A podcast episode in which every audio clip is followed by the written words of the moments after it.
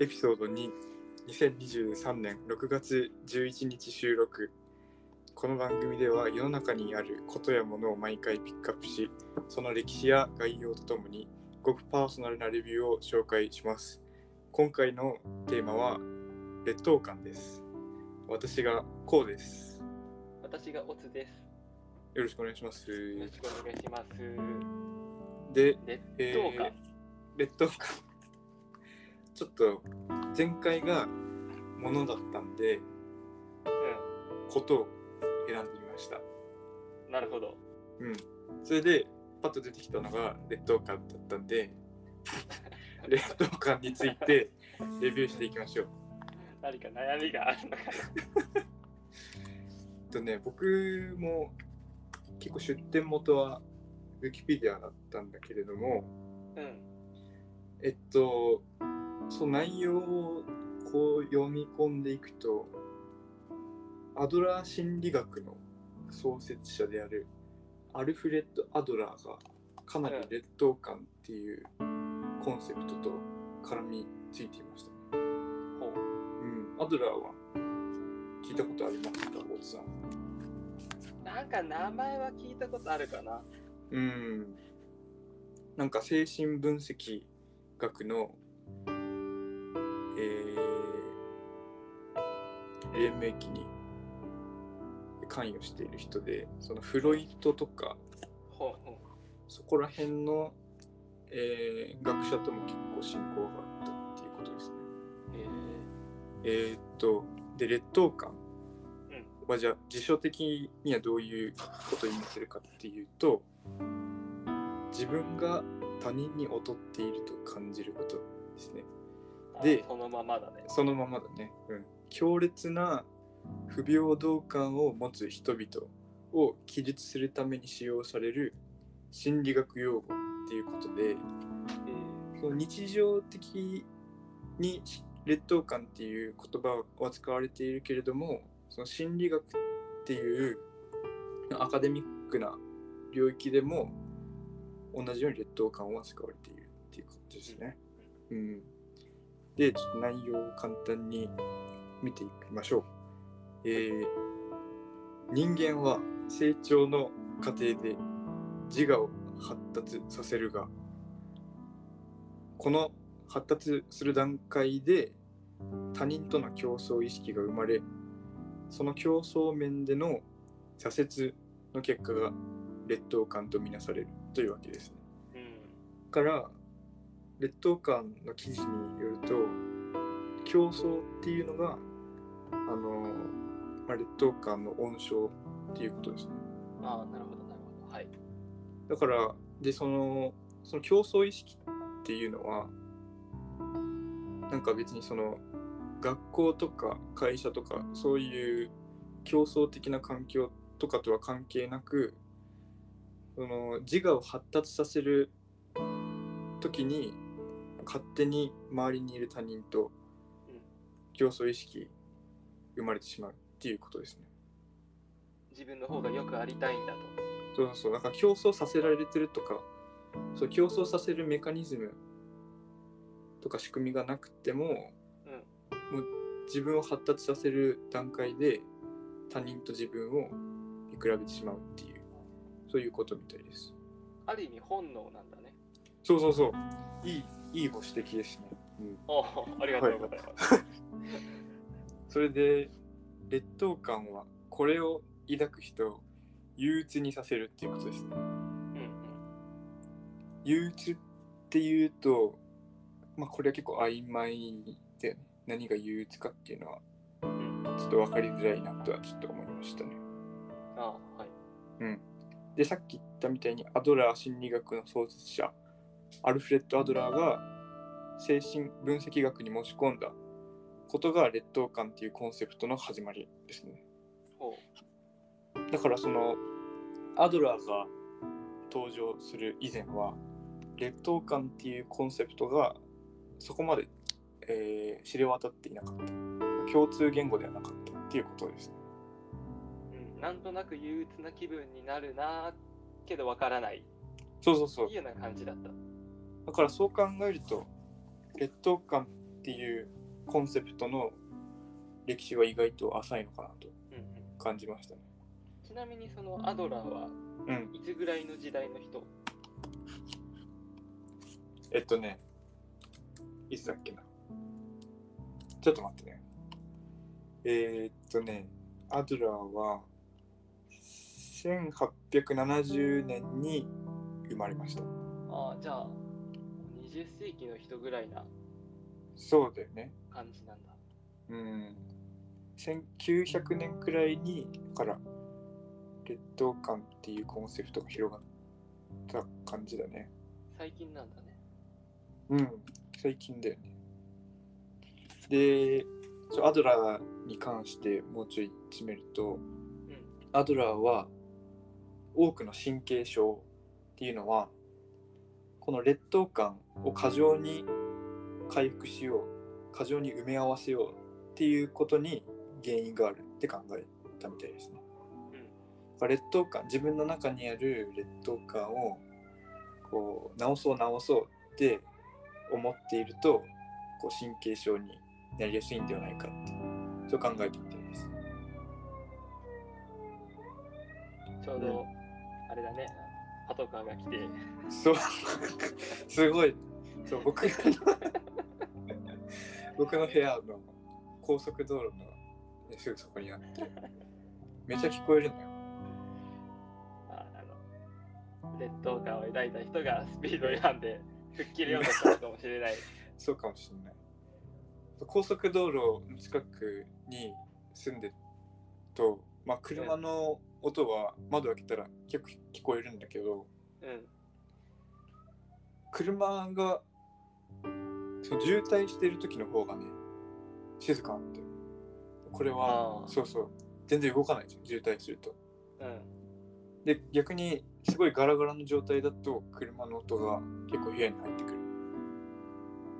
風切り音がやっぱりうるさいのかなそしたらえっとね、タイヤ、タイヤがその道路にゴ擦れるそうそうそうそう。あ僕はもうこれは川の音だと割り切って生活してますね。で、ちょっと戻ると、じゃあアドラーは劣等感に関してこういったコメントを残しています。あはいあ、ちょっと待って。それ以前に、ちょアドラーはどういう活動をしていたかっていうと、まあ、ももちろん精神分析をその、まあ、自らの机上の机上で行ってはいたんですけれどもそれと同時にたくさんの患者と対峙していろんな精神医療も行っていたんですよね。うんうんなんでその、まあ、いろんないろんなというかかなり多くの人間と対面で関わりながら精神分析を深めていったそれがふあのアドラーの生涯でした。あでる、ほどはい、こういうふうに述べました。誰もが劣等感を抱いている。しかし、劣等感は病気ではなく、むしろ健康的な努力と発達を促すものである。おうおうおうで、病的な状態になってしまうのは、劣等感が個人を圧倒し、うつ状態になり、発達が不可能になった時である。こう言いました。だから、アドラー的には、劣等感がいいか悪いかって、まあ、言い切れるものではなく、その分量が大事っていうことでね。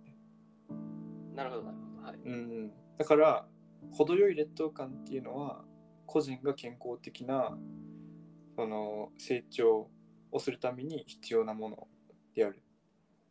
そういう感じみたいです。ただまあ劣等感っていう言葉自体とかコンセプト自体、えー広めてるのがアドラーだからこれこのコメントが客観的なものかどうかはちょっと疑わしいかもしれないね。はいが例えばそのなんかカール・ポパーっていう科学者がいるんですけれどもこの人は科学哲学者っていう。で反証可能性とかそういう理論を歌っていた人なんだけど、うん。アドラーのその理論っていうのはちょ疑似科学かもしれんと。ほその仮説とか検証とかそういうものを伴った理論ではないからう。うん。俺は若干疑わしいと思っているみたいなほうほう。それそういうポパーもいましたあ、そういうポパーもね。そうそうそういうポパーもいましたはい。ただ僕は個人的にはアドラーが言ったそのコメントは肌感覚としては合ってるかなって思ったねまあ確かにそうだよね。あの、なんだろう。こう高慢でいると成長しないもんね。そうだよねうんであと思ったのはその他人誰もが劣等感を抱いているってやるけどうん。これはなんだろうな同じステータスで同じ環境にいる2人の人間がいるとするじゃない？はい。でその2人が全く同じ分量の劣等感を感じるかって言ったら僕はちょっと違うと思うんだよねうんうんうん。結構その人個人の中にある資質とか自分が自分に期待するこことの大きさとかでやや変わるような気もしますね、まあ個人差はあるだろうね。だから完璧主義な人とかは期待と現実のギャップとかで劣等感を抱きやすいのかもしれない。うん。うん。確かそう。こう無視、まあ、健康的な努力を促すっていうのはうんこれは救い救いのコメントなのかなうん分量そうだね適切な分量っていうのはやっぱありますねに。あれだよね。なんか最近、あの、有名なさ、あのスマホ脳って本で読んだことある？え前オツさんから内容聞きましたよああ、そう、その中でもね、うん。劣等感みたいな話、劣等感じゃないな、うつの話があって、うん。最近はうつの患者が増えていると。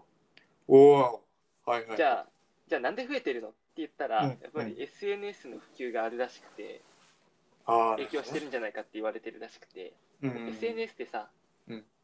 自分と同じような年齢ぐらいの人がさ、すごい、うん。なんだろうな、楽しそうな様子とか、うんすごい活躍してる様子とかうん。がどんどん流れてくるじゃん。うんそれに対して、うん。自分って全然何もしてないな何も楽しくないなでうん。その人と比べちゃって、うん。劣等感をそれこそ抱いてうんその分量がすごく多くなっちゃって鬱になっちゃう。そうね。うんみたいな状況がそうそうだよね。多くなってるらしくて、その適切ななんだろう適切な量の劣等感うんの分量っていうのを、うん。SNS が過剰に供給しちゃう。っそうだね。過ていう剰にようななるよね側面は多分あるんだろうね。あるね。あそのうつ患者が増えていることの背景としてね。そうそうそう。うん。あとうつ患状の患者数増加に関して言うとその完璧主義者が増えていることが関係しているとも言われてるらしいね。増えてるんだ完璧主義者が。うん。なんかね見たんだけどね。へえ。おつさんは完璧主義ですか？割とその傾向ありますね。あそうですか。割と。じゃあなんだろう。パッと思いつかないか？うーん。えそれは勉強の話？勉強とか仕事の話。まあそうだね。あのなんか完璧主義じゃない人っていうのもまあ、うん。周りにいてさ、うん元の上司とかがそうだったんだけど、うんうん。まあ、全然間違いとかもあっていいから、とりあえずうん。60%とか80%ぐらいの仕事で一旦投げてうみて、んはいはいはい。OK だったらそれでいいしうん。ダメだったらダメって言われるからそれからみたいな人もいるけどうん。結構オツはあのその一番最初の段階で100%を目指しちゃうタイプの人ですねああいやそれさ僕もなんか仕事やってるとそこどのくらいの速さでどのくらいの質のものを提出するかって塩梅難しいなって思うんだよね。いや難しい。あのさなんかね思ったんだけどあの上司はさ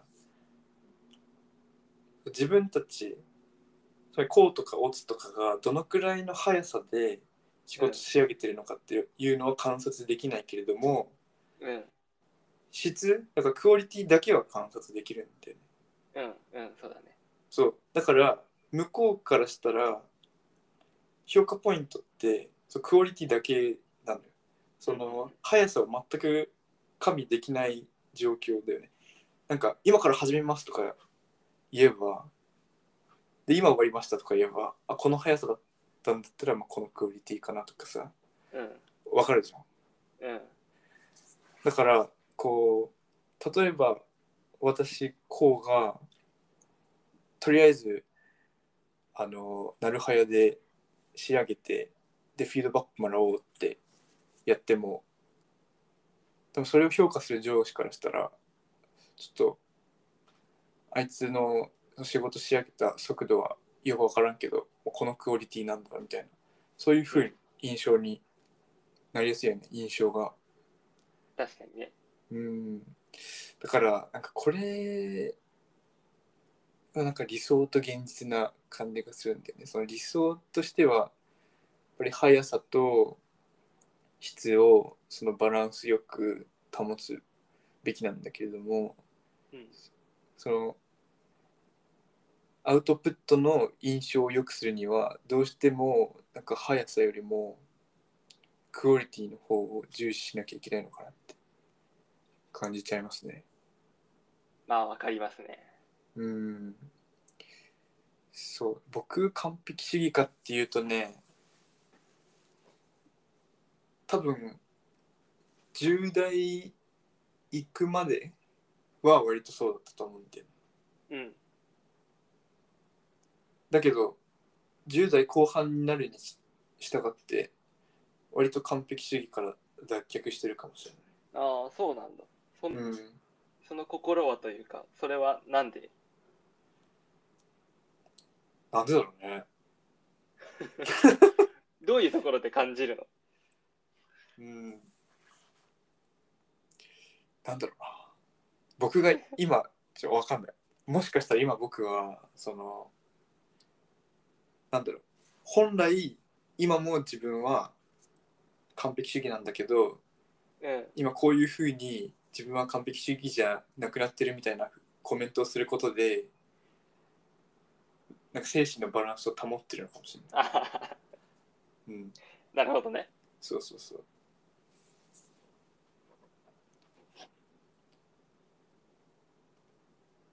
食べ物とかは割となんだろうジャンジャンクフードというかうんすぐ用意できるようなものだけにはしないようにしてるな。なんかそのあそれはなんかね完璧かどうかっていうよりかは習慣になってるっていう感じなのかな。あうんうん習慣ってさその自分を律する必要ないじゃない。うんうん、だからで一方で完璧になろうとするっていうのはこう自分を律してる面があるじゃない。うんまあそこの区別はなんか難しいよね。傍から見たら完璧主義なんだけれども本人からしたら脳死で普段通りのことをやってるだけっていうのもあるよね。その人かっこいいねなんかねないかなうん。だからこう劣等感に関して言えばうんうーんなんだろうな。競争的な環境にあの避けることが習慣の人とかはあれ？ちょっと何言おうとしたんだろうちょっと分かんなくなったわ。劣等感の反対に優越感ってあるじゃない。うんうん。優越感の分量と劣等感の分量ってそのなんだろうシーソーゲームというかゼロサムだと思う。あ質問？そう質問です。おつさんにそう連動してるかどうかってこと？量が。どうかな？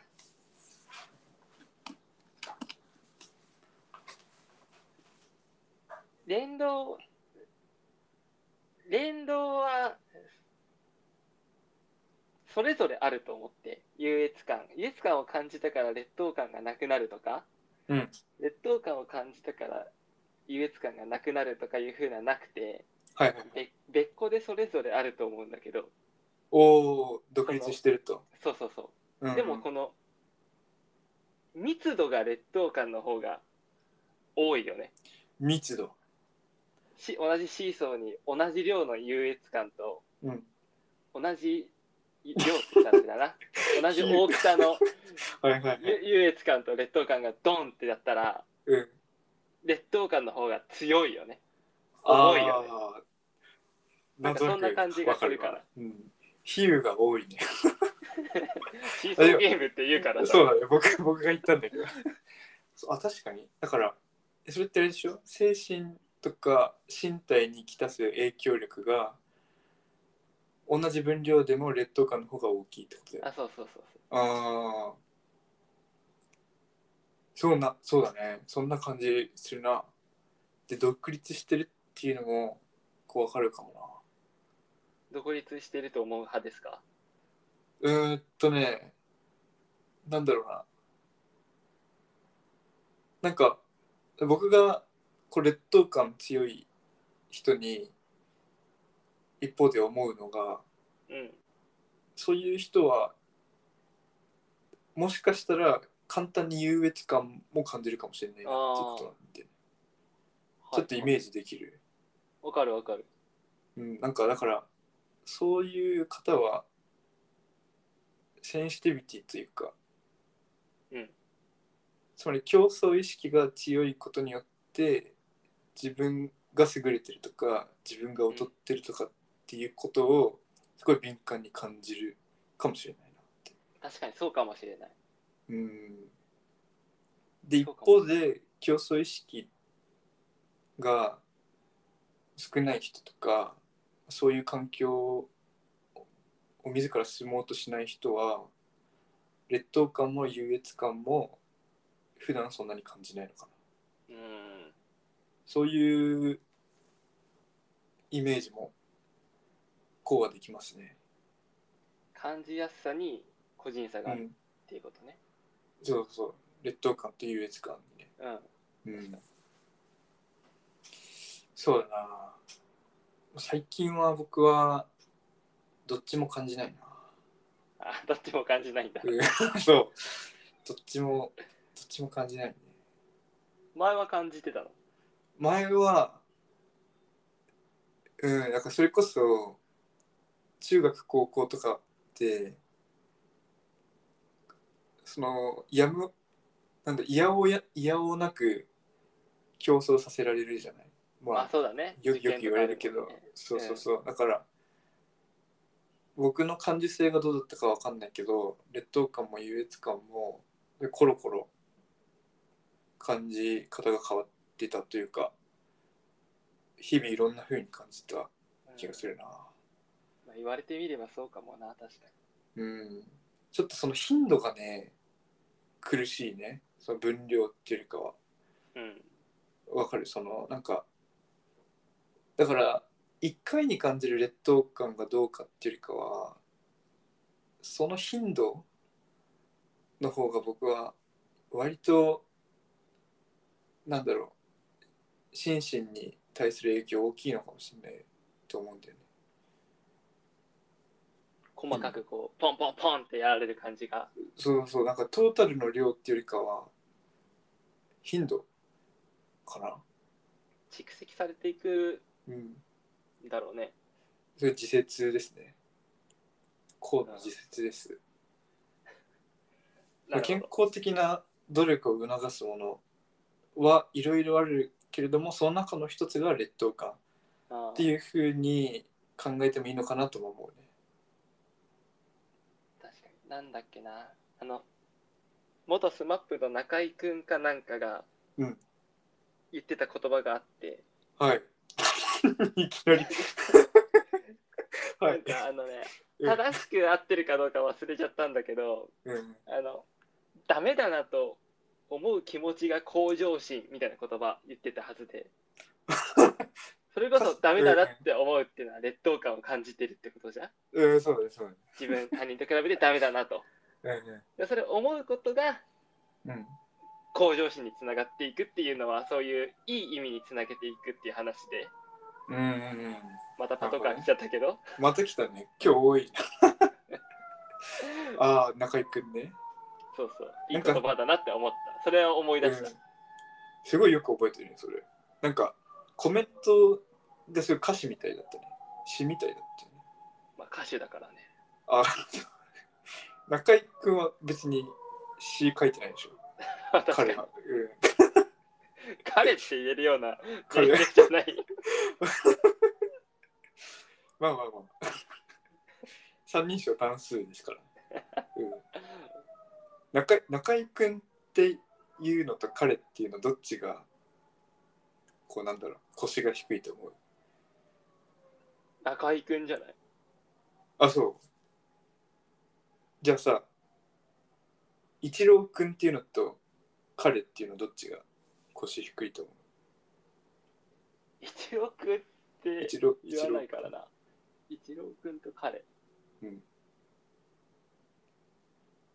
彼かな。ああ。変わったね。一郎くんって言わないもんね。言わないね。じゃあ一郎はずっと名前の方だけ取り出されてるから若干特殊ではあるか。なんだろういや多分いやスマップに限ってなんかくんづけとかうん。よくされてるから そっちの方がなんか僕は特殊な感じがするかもまあ確かに。うんなるほどね中居中居君のそのダメだって気持ちは何の方面の話なの？それ歌の話？いや、わかんない。忘わかんないれちゃった。全体的な話なんじゃないかな。もやっとしてるねすごい いつ言ったのかとか、どこで言ったのかとか、全く覚えてなくて。ああそうなんだそうそうだなこう劣等感をある程度感じた方が確かに彩りがあるんですかねそうかもしれないですね。うんただ、まあ、僕がさっき言ったようにその健康的な努力を促すものって劣等感だけじゃない。じゃないですかね。確かに。なんか思いつきますか？そのあ発達とか成長を促す、うん、例えば、はい。あの子にモテたいとかさ、そういった気持ちはあるんじゃないの？ああいい例ですねうんありがとうございます。いいですね。あの子にモテたいね。あの子にモテたいから成長しようっていうね。そうそう。うん、それってさ、なんか、といなんだろう、変な話、よく言われるセリフじゃない？なんかモテたいから何々始めましたとか。うん。なんか僕、ねえ、あんまり、なんだろう、いえいつもじゃないけど、たまに共感できないものがあるんだよね。なんか、なんだろうな。も、その、大体それってスキルの話じゃん。なんか、スポーツとかさ、うん。楽器とか。それによってモテ具合ってそんな変わんのかな？あれ？例えばダイエットとかさ筋トレとかはいいと、いいっていうかわかるわかるはわかる方だと思うんだよ。わかる方ですね。わかる方です、うん、ただなんだろうな。なんだろうな。うん。何を言っても角が立つな。角角取っていいですよ。なんだろうな。スノーボードとか。はいはいはい。うん。は本当そうなのかって思うよね、なるほどね 別に悪く言ってるわけい。やいやわくかるよ。学校の話だよねだから。違うかな。学校の話？あそのスキルそのなんだろう発達させたいスキルのの対象って対象物って学校の内部にある何かだよね。その部活とかさ、あ、うんうんうん、勉強とか成績確か。とかに確かに。うんダイエットとかはちょっと入んないかもしれないけど。ぐダイエットは一応生徒の体が学校の内部に ある時間があるんで。うん、うん、当てはまるんじゃない、なるほどね。例えばさあの子にモテたいから部屋掃除しようとかあんまなくない？あんまないね。ないよね。だって気づかれないもんねそれよく思われようだったらあるかもしれないけどね。なんかそういうん？優しい人というか努力してる人と思われたいみたいな、ああその部屋が綺麗ですっていつでも正直に言えるようにしておくってこと？ななんて言うんだろう。あのあの人いつもちゃんと掃除してくれてるないい人だなって思われたいみたいな。うんそれで自分の部屋掃除するってこと？あ ー自分の部屋なのね。そうそう自分の部屋。ああそれはないね。うん ないよね。自分の部屋掃除しててさなんかえ掃除頑張ってて偉いなってな言われたら怖いちょっと怖いよね。怖い。なんで知ってんのってなるうん、だから多分学校の内部のスキルだよね。だからそれがパーソナルな成長かどうかって言われたら、まあ、場合によってはイエスだけどいつでもイエスかって言ったらそうじゃないよ。うん。うん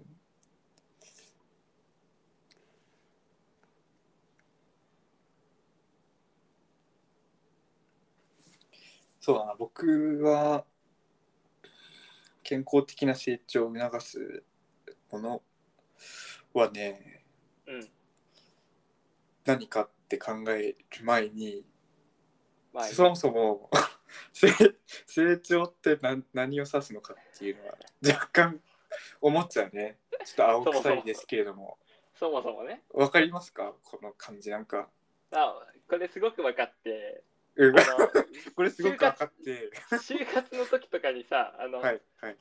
なんだろう。成長したいからこの会社に入りますとかさ成長したいから志望しますとかあるじゃん、うん。あるあるね。な何なんだって思うことはあるよね、思ったね。めっちゃ思ったね。成長っていうな何それ？エクセルを扱うスキルを向上させたいって具体的に言ってくれるんだったらまだわかるんだけど、うんうん。いや成長っていうのはすごいちょっと曖昧ですよね。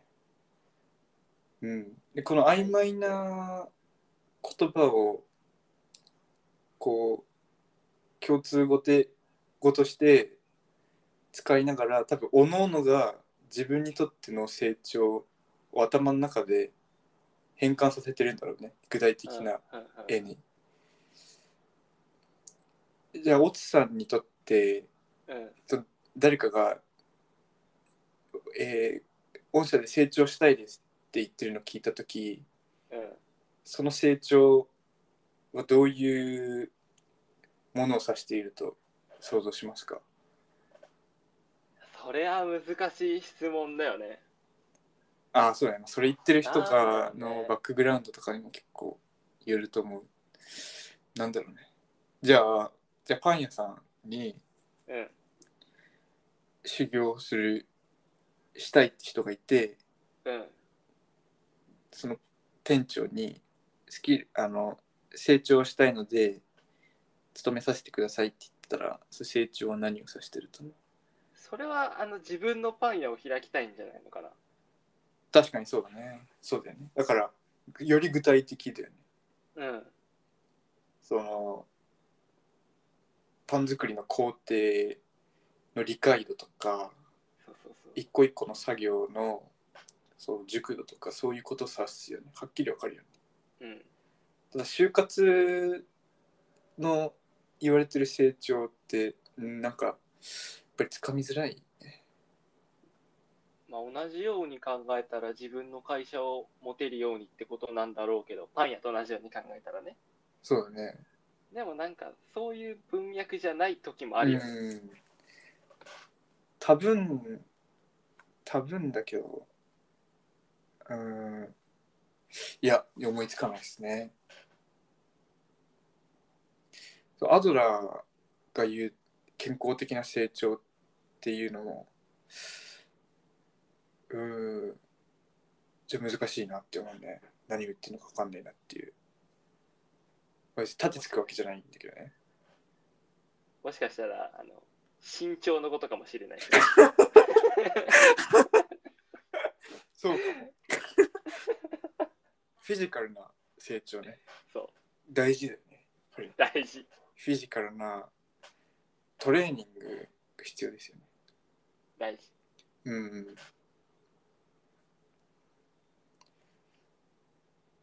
けんそうだね。ちょっとじゃあ、そういった一種のへりくつをちょっと置いといて、うん。健康的な女成長の定義を置いといて健康的な成長を促すもので劣等感以外の因子を考えた時うん。なんだろうなこう僕はどう内発的な動機がね結構必要なんじゃないかなと思ううん。うん。うん。で成長例えばさ、うん。えー、鍵括弧成長しましたと。はい。でそれによってそのより良い給与が与えられるっていうのが分かっていれば分かっていますと。うんでその可処分所得が今よりちょっと多くなるとあの何か欲しいもの？欲しかったものが手に入れられるとかその今とは別の環境に行けるとかそういうモチベーションがあるといわゆるその成長をしたいなって思うんじゃないかな。まあそうだろうね。まあちょっと当たり前すぎるかなそれは。でそれそこにさと劣等感とか優越感とかってそこまで関係ない気はするんだよね。どうですかね？まあでも同じようにさ同じ会社にいる人とし、人がいるとしてさうんその人が自分よりも明らかにスキルを持っているうん。としたらさ、うん。その自分が可食可処分所得を増やすためにうん。成長しようってことに対するうん。劣等感になるんじゃないの？その人が。うんうんうん。じゃあもう一回言ってもらってもいい？ごめん。難しかった。ね。えーっと要はお金をたくさんもらいたいからうん。頑張ろうっていうのがうん。成長の機動力になるって話じゃん。そうだね。うん。でも同じように同じ会社に働いてる人がいてさうん。その人ももちろんいっぱいお金欲しいわけじゃん。うん。で一緒にこう一緒にというかうん。頑張ろうって思った時にうん。いやその人がいるから自分が昇進できなかったできないかもしれないはいはいはい。その人の方が優れてるから。っはいはいはい。て思ったら、うん。その人に対する劣等感ってあるじゃうん。ん出てくる、あそうだね。うん。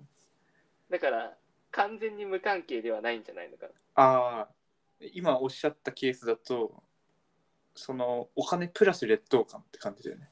そうそう。ああ確かにあるね。例えばさ完全にその孤立した環境にいてさうん。なんかまあ独房みたいな場所にいてで例えばなんかそこにマラカスが置いてありますと。はい。でマラカスのスキルを向上させようって人によってはね思うかもしれないんでうんうん。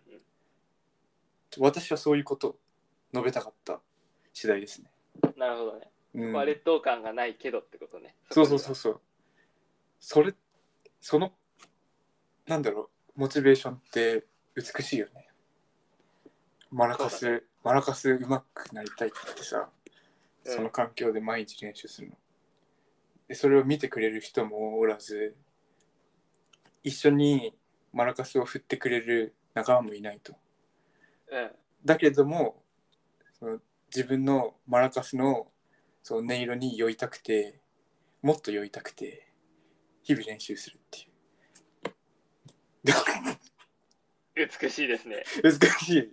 美しい美ですよね。これ美しいですね。これ名前ないの？なんかこういう感情に。ちょなん誰か誰か付き合ってくれませんかね？